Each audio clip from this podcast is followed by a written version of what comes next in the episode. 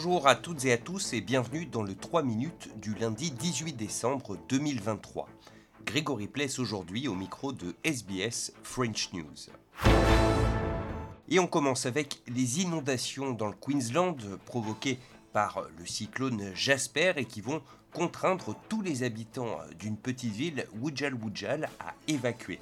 Au total, ce sont 300 personnes, membres de cette petite communauté aborigène, qui vont donc être relogées à Cooktown, et ce dès que les services de secours les auront tous localisés. La police sur place appelle pour sa part la population qui n'aurait pas pu encore partir à redoubler de prudence.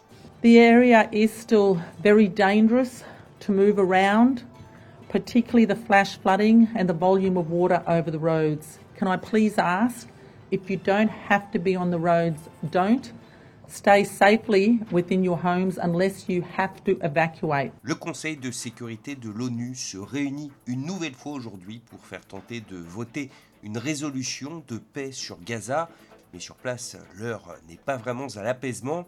Ainsi, hier, l'armée israélienne a mis au jour un important tunnel présenté comme stratégique à la presse.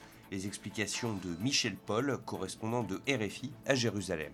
4 km de long, une profondeur allant jusqu'à 50 mètres par endroit. Il aboutit à quelques centaines de mètres seulement du point de passage d'Erez à la pointe nord de la bande de Gaza. C'est un réseau massif de tunnels qui se divise en plusieurs branches a expliqué un officier aux journalistes qui ont pu le visiter hier.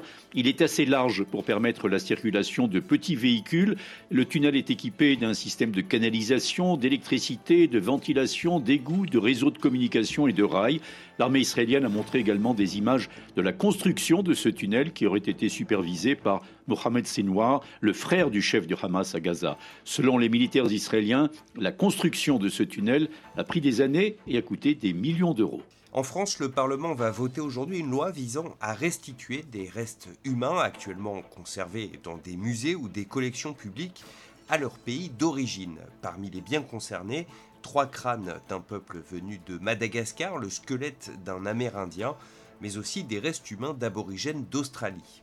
Explication Marie Casadebé pour RFI.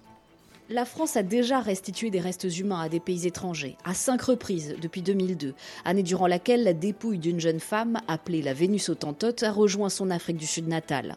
Les obstacles juridiques expliquent, selon les auteurs de ce projet de loi, le faible nombre de restitutions à ce jour. Face à la multiplication des demandes, il fallait simplifier la procédure. La sénatrice centriste Catherine Morin de Sailly est rapporteure du texte. Le premier obstacle, c'est tout simplement le principe d'inaliénabilité des collections Seul le Parlement est habilité à lever cette euh, interdiction de sortie des collections. Les œuvres d'art dans les musées et du coup euh, les pièces qui se trouvent dans les muséums, ils appartiennent à la nation. Il a fallu à chaque fois qu'un parlementaire s'en occupe. Ça a été mon cas en 2000. 2005-2006 avec les têtes maoris. Mais on ne peut pas voter à chaque fois des lois dites de circonstances qui ne correspondent qu'à ces restes humains particuliers. La nouvelle loi précise donc les critères de restitution. Seuls les restes humains appartenant à des collections publiques datant de moins de 500 ans et étant réclamés par un pays étranger ne sont concernés. Une grande partie de ces biens se trouve au Musée de l'Homme à Paris. 7% sont originaires d'Afrique. Voilà pour l'essentiel de l'actualité en 3 minutes. On se retrouve demain, mardi, pour un nouveau point complet sur l'actualité.